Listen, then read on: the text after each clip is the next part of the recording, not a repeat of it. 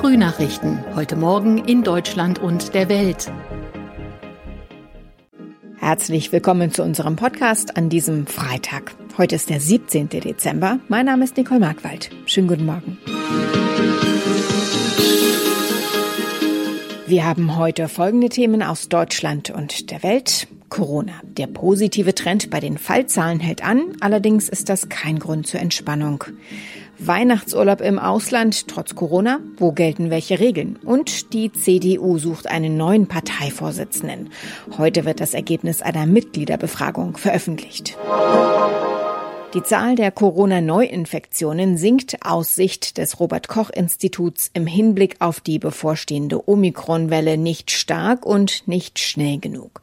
Noch sei die Verbreitung der Variante zwar gering, steht im Wochenbericht des RKI. Die Zahl der bestätigten Fälle in Deutschland habe sich aber auf 112 erhöht. Dazu kämen 213 weitere Verdachtsfälle. Jan-Henner Reitzer. Die Zahl der Neuinfektionen sinkt zwar, auf den Intensivstationen lässt die Welle aber erst verzögert nach. Und das RKI befürchtet, dass Omikron die Infektionszahlen bald wieder nach oben schnellen lässt, es deshalb zu neuen schweren Verläufen kommt und Krankenhäuser deshalb erstmal gar nicht wirklich entlastet werden. Noch nicht abschließend geklärt ist allerdings, ob Omikron eher häufiger oder eher seltener schwere Verläufe auslöst. Das RKI ruft dazu auf, durch Kontaktreduzierung und Verzicht auf nicht unbedingt nötige Reisen die Ausbreitung von Omikron bei uns so gut es geht zu verlangsamen.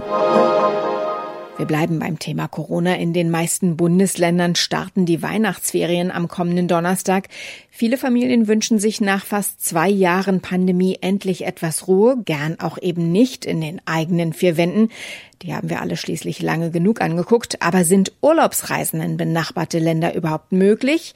Und was muss vor Ort beachtet werden? Wir fragen nach bei einigen von unseren Korrespondenten. Los geht's mit Bettina Fisser in den Niederlanden. Der Hollandurlaub ist im Prinzip möglich. Allerdings sind die Niederlande Hochrisikogebiet. Das heißt, Besucher müssen geimpft, getestet oder genesen sein. Es ist ziemlich ruhig im Land. Wir haben hier einen Abendlockdown. Das heißt, im Prinzip ist ab 17 Uhr täglich Schluss. Dann müssen die Geschäfte schließen, Gaststätten, Kultur, Sport, Kino, Museen, mit Ausnahme von Supermärkten und Apotheken eigentlich faktisch alles.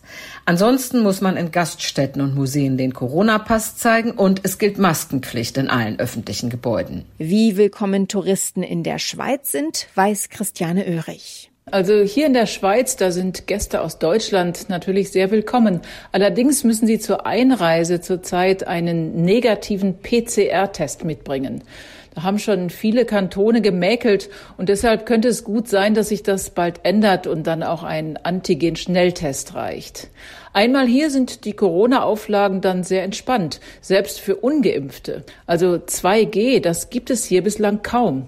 Das heißt, wer nicht geimpft ist, aber einen negativen Schnelltest hat, der kommt fast überall rein.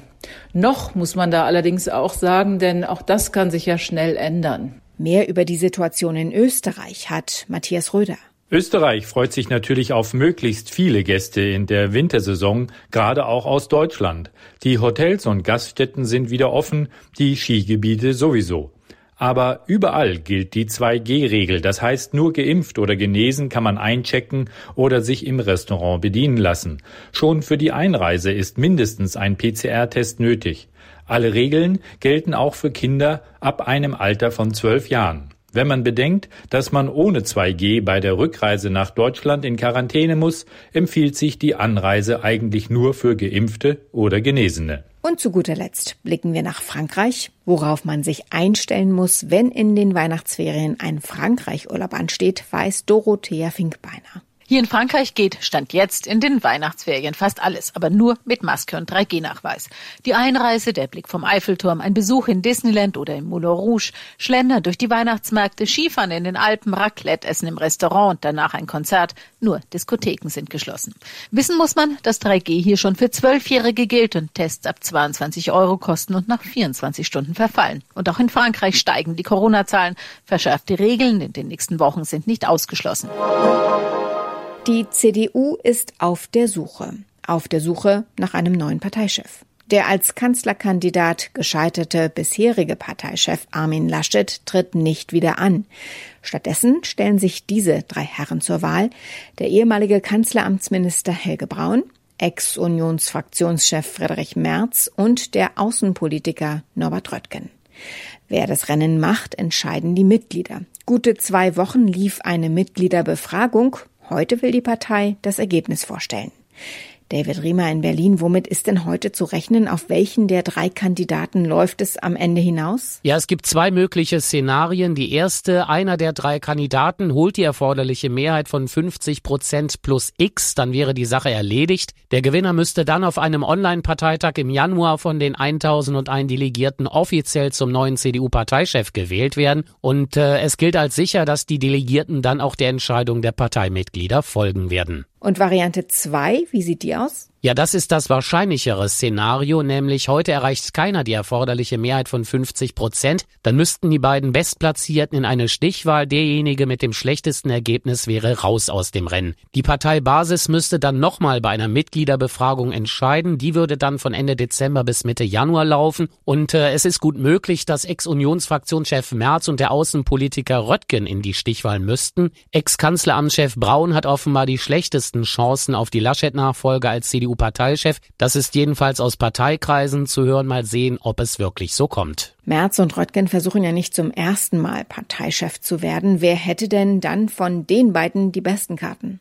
Also gesetzt der Fall Merz und Röttgen müssten sich tatsächlich in einer Stichwahl duellieren, dann lässt sich Stand jetzt nicht eindeutig sagen, wer am Ende vorne liegen wird. Aber völlig richtig, für Röttgen ist es jetzt der zweite Anlauf, CDU-Parteichef zu werden. Merz versuchte sogar schon zum dritten Mal. Und äh, noch etwas zur Beteiligung an der Mitgliederbefragung, die bis gestern lief. Knapp zwei Drittel der rund 400.000 Mitglieder haben wohl bei der Abstimmung mitgemacht, also fast eine Viertelmillion. Das hat die CDU am späten Nachmittag auf Twitter mitgeteilt. In unserem Tipp des Tages blicken wir auf das anstehende Weihnachtsfest. Genauer gesagt auf unser Wohlergehen, denn auf unsere Verdauungsorgane kommt in den Weihnachtstagen besonders viel Arbeit zu. Die Mahlzeiten an den Feiertagen sind eher schwer und fett, Stichwort Gänsekeule. Und wer hat schon Lust auf Sport, wenn man es sich mit dem bunten Teller gemütlich machen kann? Dazu Glühwein und Plätzchen, wie das eben so ist. Wie man vielleicht dabei doch ein gutes Bauchgefühl bekommt, kann uns jetzt Johanna Theimann erzählen. Johanna, an den Feiertagen gibt's vor allem eins, viel Essen und viel zu trinken. Wie werden die Weihnachtstage für die Verdauung und somit auch für einen selbst entspannter? Ja, bevor wir uns die Plauze so richtig vollhauen, sollten wir schon bei der Menüplanung im wahrsten Sinne des Wortes auf unser Bauchgefühl hören. Wenn der Gänsebraten vom letzten Jahr schlechte Erinnerungen weckt, dann vielleicht was leichteres wählen. Viele verzichten ja auch, wenn abends groß aufgetischt wird, auf das Frühstück. Das ist aber gar keine so gute Idee, sagen viele Ärzte, denn regelmäßige Mahlzeiten sind deutlich angenehmer für unsere Verdauung. Und natürlich gründlich kauen, auch noch ein wertvoller Tipp, ist auch beim Weihnachtsmenü wichtig. Und wie verhält es sich mit dem berühmten Verdauungsschnäpschen? Das darf bei vielen unterm Tannenbaum nicht fehlen. Laut Ärzten ist die Kombination von einem vollen Magen und Alkohol aber nicht wirklich hilfreich und für die Verdauung ist es natürlich eine Belastung. Also vielleicht nur ein Glas Wein statt einer Flasche, denn tatsächlich hemmt Alkohol die Magenmuskulatur und die Nahrung wird viel langsamer verdaut. Und auch der Verdauungsschnaps hat übrigens nur einen Placebo-Effekt. Besser zu alkoholfreien Getränken greifen oder eben mit Magenschmerzen rechnen. Was können denn für Nebenwirkungen auftreten, wenn man so gar nicht nicht auf die Ernährung achtet. Also wenn die Verdauung aus dem Takt gekommen ist, dann kriegen wir meistens Bauchweh, Blähungen, ein Völlegefühl oder auch Sodbrennen, sehr unangenehm. Daher gilt auch hier der Tipp, hör aufs Bauchgefühl, wenn voll, dann voll und Ende. Da wird dann auch die Oma nicht böse sein, wenn man mal keinen Nachschlag mehr nimmt. Papst Franziskus steigt in die Top-Liga der ältesten Päpste auf. Der Pontifex wird heute 85 Jahre alt. Nur wenige vor ihm wurden während ihrer Amtszeit älter. Allerdings hat Franziskus mit Geburtstagspartys nicht viel am Hut. Überraschungen sind aber nicht ausgeschlossen. Claudia Wächter in Rom gibt es vielleicht wieder eine Geburtstagspizza-Party wie vor ein paar Jahren. Und wie geht der Papst eigentlich mit dem Älterwerden um? Macht ihm das zu schaffen? Ja, eine Pizza-Party steigt hier nicht. Der Papst steht auch eher auf Süßes. Und ähm, ein Nachbar hier im Vatikan, der schenkt ihm auch immer eine Torte. Und vielleicht lädt Franziskus ja auch irgendwen ein, Obdachlose zum Beispiel. Und seine Fans, die wünschen ihm natürlich vor allem, dass er noch lange fit bleibt. Zuletzt hatte er ja die Magen-OP, dann seine Probleme beim Gehen. Er selbst meinte mal, älter werden ist nicht leicht, aber Humor hilft. Soweit das Wichtigste an diesem Freitagmorgen. Ich heiße Nicole Markwald und wünsche einen guten Tag.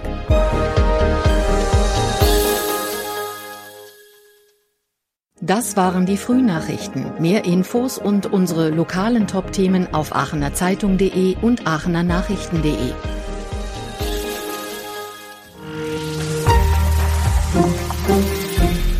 Die Frühnachrichten sind ein Podcast aus dem Medienhaus Aachen.